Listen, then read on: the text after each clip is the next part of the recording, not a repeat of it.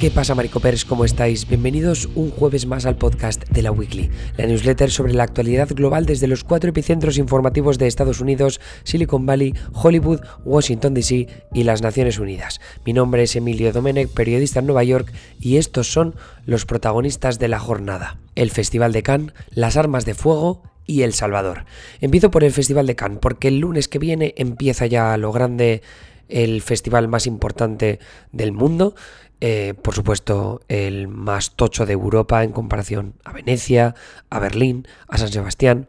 El Festival de Cannes es grande porque los grandes autores de, de, la historia del cine han presentado sus largometrajes allí y además en los últimos años mm, es verdad que Venecia a veces suele conseguir a personas bastante tochas, ¿no? a cineastas bastante tochos, pero Cannes siempre es la mejor carta de presentación posible para cualquier gran cineasta que se precie. Entonces, en esta ocasión eh, parece que, que, la Croisette, ¿no? que es también como se conoce al Festival de Cannes, cada vez que se habla de ello, para tener sinónimos, se usa Costa Azul, Cannes y la Croisette. Entonces, eh, en esta ocasión ha conseguido eh, congregar a directores de cine que son la puta hostia. Nunca consiguen demasiadas mujeres. Es verdad que en el mundo del cine es difícil encontrar eh, cineastas con el renombre como para estar en la sección oficial a competición de Cannes, que es como la sección más importante. O sea, en el Festival de Cannes hay como dos secciones muy tochas. Está la sección oficial a competición, que son los candidatos a ganar la Palma de Oro. Luego está la sección Un Certain Regard, que es eh, cineastas que eh, normalmente tienen dos, tres películas en su haber, ¿no? Pero que todavía no han conseguido destacar con ningún título como especialmente impresionante. Y luego tienes secciones paralelas como la Semana de la Crítica, que suelen ir directores que tienen una o dos películas, y luego la quincena de realizadores, ¿no? Que, que ahí sí que suelen ir eh, cineastas bastante tochos que a veces han estado en la sección oficial a competición de Cannes y que simplemente, pues en un año, en ese año particular, no tienen como películas que destaquen tanto y por eso han quedado relegadas a esa sección paralela. Ojo que aquí ha habido años que se han equivocado de forma bastante bestia, porque yo recuerdo que vi hace unos años eh, Tres de Magenés, creo que se decía, de Arnaud Desplechin, que a mí Arnaud Desplechin había visto yo una película previa suya con Benicio del Toro que me pareció una puta mierda, y sin embargo luego en la quincena vi esa de Tres de Magenés y me pareció una puta obra maestra. Entonces aquí, como digo, es todo bastante subjetivo, pero en cualquier caso, la sección oficial de la competición este año tiene a cineastas de locos. O sea, tiene a David Cronenberg con Crimes of the Future, que sale Kristen Stewart, tiene James Gray con Armageddon Time, tiene Kelly Richard con Showing Up, tiene George Miller, el director de Mad Max Fury Road, con 3000 Years of Longing, Baz Luhrmann su película Elvis fuera de competición, pero en cualquier caso ahí. Y luego de cineastas internacionales tienes a Ruben Oslund con Triangle of Sadness, que viene de ganar la Palma de Oro con The Square, que también presentó en un certain regar en este caso la de Tourist, que es un peliculón. Eh, luego también tienes a Hirozaku Koreeda, que es uno de mis cineastas favoritos, cineasta japonés, que tiene esta una película que se llama Japan. Y luego Park Chan-wook, director de Parasite, Parásitos, que tiene Decision to Live. O sea, el plantel de la sección oficial de la competición es tremendo este año, pero eh, la razón por la que destaco eso es porque el Festival de Cannes en esta ocasión y en un momento en el que la industria del cine se está transformando constantemente, sobre todo por ese papel tan importante que han tenido las plataformas de streaming después de la pandemia. O sea, claro, es que la pandemia no solo se cargaron los cines, ¿no? Porque los cines no podían abrir. También eh, aceleraron la transformación o el traslado hacia las plataformas de streaming. Entonces eso se ha cargado o, ha empezado a cargarse de forma más rápida la llamada ventana de distribución. Que la ventana de distribución, os he hablado largo y tendido de ella con mi amigo Pablo Moloco en el pasado, el juego de Megan, que volveremos pronto, lo prometo. Pero la ventana de distribución es ese periodo que pasa entre que una película se estrena en cines y una película se empieza a ver en plataformas de streaming, en plataformas para alquiler, para comprar en digital, en DVD, en Blu-ray, etcétera, ¿no? Entonces, esa ventana de distribución se ha dinamitado porque hay plataformas de streaming, sobre todo estudios de Hollywood, que han decidido pues que no esperar tanto tiempo, ¿no? Porque no se lo pueden permitir. Películas que se han estrenado directamente en Disney Plus, por ejemplo, películas de Pixar, o películas que en vez de estrenarse eh, primero en cines y luego en plataformas de streaming, se han estrenado en los dos sitios al mismo tiempo, que es lo que ha pasado con las películas de Warner Bros. en HBO Max como Dune, por ejemplo, ¿no? O como eh, The Batman hizo algo parecido, ¿no? Creo que no era estreno simultáneo, pero sí que pasaba muy poco tiempo entre que se estrenaba en cines y se estrenó en HBO Max. Entonces, eh, ¿qué es lo que necesitaba demostrar Khan? Bueno, por un lado, que las películas de prestigio, que los grandes autores del cine de autor, todavía hay expectación en torno a sus estrenos. Y luego también que las estrellas de Hollywood siguen existiendo, ¿no? O que las estrellas en general siguen existiendo. Porque si no, la, alfombra roja de la Croisette, no, la playa de, la costa azul de, de, Cannes, ya no tiene tanto sentido. Entonces hay que mantener la grandeza del cine para que la gente siga yendo a las salas. O sea, tienes que mantener esa expectación del cine de autor de ir a la sala a ver, descubrir esas nuevas películas de los grandes autores del mundo. Y luego, por otro lado, el glamour, ¿no? De ir a ver a las estrellas, a que se hagan las fotos, pero también a verlas por primera vez en una sala de cine. ¿Y por qué era importante esto? Bueno, pues porque el Festival de Cine de Cannes no es solo el glamour y los estrenos de estas películas de los autores. También es el marché du film, el mercado de cine independiente que tiene lugar dentro de el, el Palais de Festival, ¿no? que es el palacio del Festival de Cannes, donde en la parte subterránea hay como una especie de feria de cine. Entonces hay un montón de países vendiendo películas y, productoras independientes que venden sus pelis al mejor postor. Y en este caso llegan los estudios de Hollywood, llegan también estudios independientes, mini estudios, eh, que, que no solo son de Estados Unidos, sino también de otros países europeos e internacionales, que quieren comprar películas para luego venderlas o exhibirlas, ¿no? Distribuirlas, exhibirlas en sus países de origen. Y esto es muy importante porque en el pasado han conseguido vender lo que se llaman paquetes, ¿no? Paquetes es como tú dices, mira, tengo este director, tengo este guion y tengo a estos actores, esto es un paquete que yo te lo vendo para que lo financies o para que lo compres de forma anticipada por un precio menor y así nosotros conseguimos esa financiación para salir a sacar adelante el rodaje.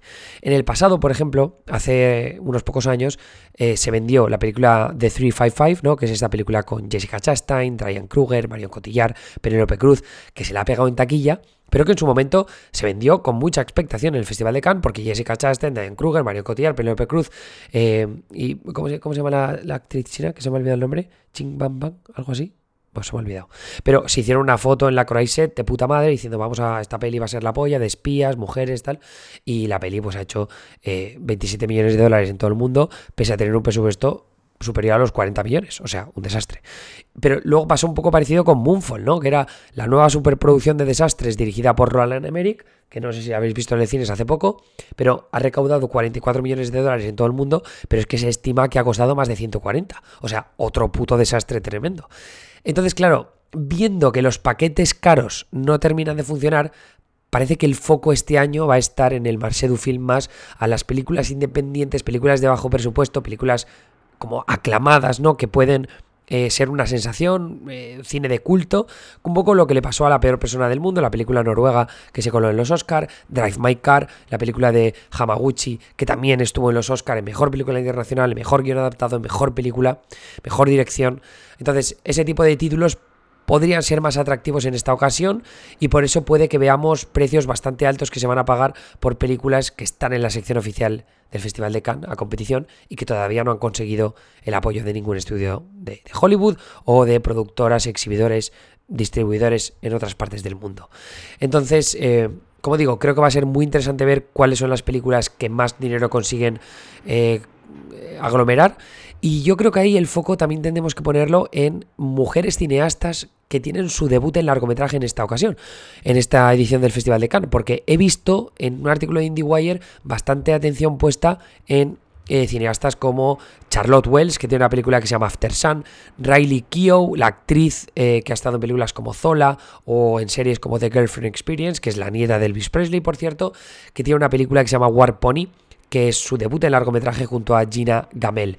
Y luego Lola Kivorón, que tiene una película que se llama Rodeo, que por lo visto eh, tiene como unas escenas de acción bastante heavies, se va a ver en un Certain Regar, y, atentos a esos nombres, ¿eh? Charlotte Wells, Riley Kio, Lola Kivorón, parece que van a ser tres de los que se van a hablar muchísimo. Y luego yo eh, destacaría otros dos documentales de... porque uno es de Brett Morgan, que yo vi Cobain Montage of Heck, que es un documental sobre Kurt Cobain que me pareció brutal. Y en este caso estrena Moon Age Daydream, que es un documental sobre David Bowie. Y Brett Morgan ha tenido acceso a un montón de material exclusivo que no se ha visto jamás sobre Bowie, con narraciones personales de él que además no solo hablan de su música, sino también del arte que hacían paralelo, que puede ser brutal. Y luego el otro es Sergei Loznitsa, que es un eh, cineasta ucraniano muy aclamado, que yo he visto un par de, películas suyas, y en este caso estrena una película que se llama The Natural History of Destruction, y de lo que habla es de los bombardeos de los aliados en Alemania en la Segunda Guerra Mundial creo que también puede ser un tema fascinante y encima de un cineasta ucraniano eh, que en este caso pues recibe atención extra por todo lo que está pasando. Así que súper guay el Festival de Cannes. Eh, tengo unas ganas locas de volver. Este año no va a poder ser, quizá el año que viene, pero voy a seguir con mucha expectación las reacciones a todas las películas y os mantendré actualizados acerca de, todo ello en, en, estos podcasts. Así que, bueno, eso es todo lo que os tenía que contar en ese frente. Eh, vamos a pasar ya al siguiente titular porque la Corte de Apelaciones del Noveno Circuito de Estados Unidos, que es una de las más importantes cortes de apelaciones y tiene sede en San Francisco, en este caso en la costa oeste, declaró este miércoles como inconstitucional la prohibición de California de vender armas semiautomáticas a adultos menores de 21 años. Es decir, si eres menor de 21 años no puedes beber alcohol, pero sí que te puedes comprar un arma semiautomática porque así lo defiende la Constitución, la segunda enmienda. Eh, dijo el juez Ryan Nelson, abro comillas, Estados Unidos no existiría sin el heroísmo de los adultos jóvenes que lucharon y murieron en nuestro ejército revolucionario. Muy bien. Eh, los límites de edad más estrictos para rifles y escopetas se aprobaron en el 2018, después de que algunos de los peores tiroteos masivos del país fueran cometidos por adultos jóvenes que usaban rifles semiautomáticos, incluido el tiroteo masivo ocurrido ese año en Parkland, Florida, durante San Valentín, cuando un joven de 19 años asesinó a 17 estudiantes y personal de la escuela secundaria Marjorie Stoneman Douglas. Sin embargo, en un fallo de 2 a 1 de la Corte de Apelaciones, eh, dijeron que la ley viola el derecho a portar armas garantizado por la segunda enmienda de la Constitución. ¿Qué cabe esperar ahora? Bueno, pues la coalición de políticas de armas de fuego, que presentó el caso, dice que el fallo les hace ser más optimistas para la anulación, anulación perdón, de otras prohibiciones de arma de fuego basadas en la edad. Buenísima noticia para el control de armas en Estados Unidos, por supuesto. y luego terminamos en El Salvador, porque un juez condenó a 30 años de prisión por homicidio agravado a una mujer de El Salvador por sufrir un aborto involuntario. La abogada de la víctima sostuvo que el juez que dictaminó la sentencia actuó con parcialidad y privilegió una versión de los hechos cargada de estigmas y estereotipos de género. En octubre de 2019, por ponernos en contexto, Esme sufrió una emergencia obstétrica y su bebé falleció. La mujer de 28 años buscó asistencia en un hospital público pero en lugar de recibir ayuda fue denunciada y detenida. En El Salvador, país donde el aborto está prohibido en cualquier tipo de circunstancias, es habitual que las mujeres que sufren complicaciones en su embarazo sean acusadas de haberse practicado un aborto y procesadas bajo el cargo de homicidio agravado. Según datos de la Agrupación Ciudadana por la Despenalización del Aborto, en las últimas dos décadas alrededor de 181 mujeres que experimentaron emergencias obstétricas fueron procesadas por aborto u homicidio agravado en El Salvador. ¿Qué cabe esperar ahora? Bueno, pues Agrupación Ciudadana ya manifestó en un comunicado que apelará a la decisión del juez y su presidenta Morena Herrera denunció la decisión de la justicia argumentando que con esa sentencia se marca un retroceso.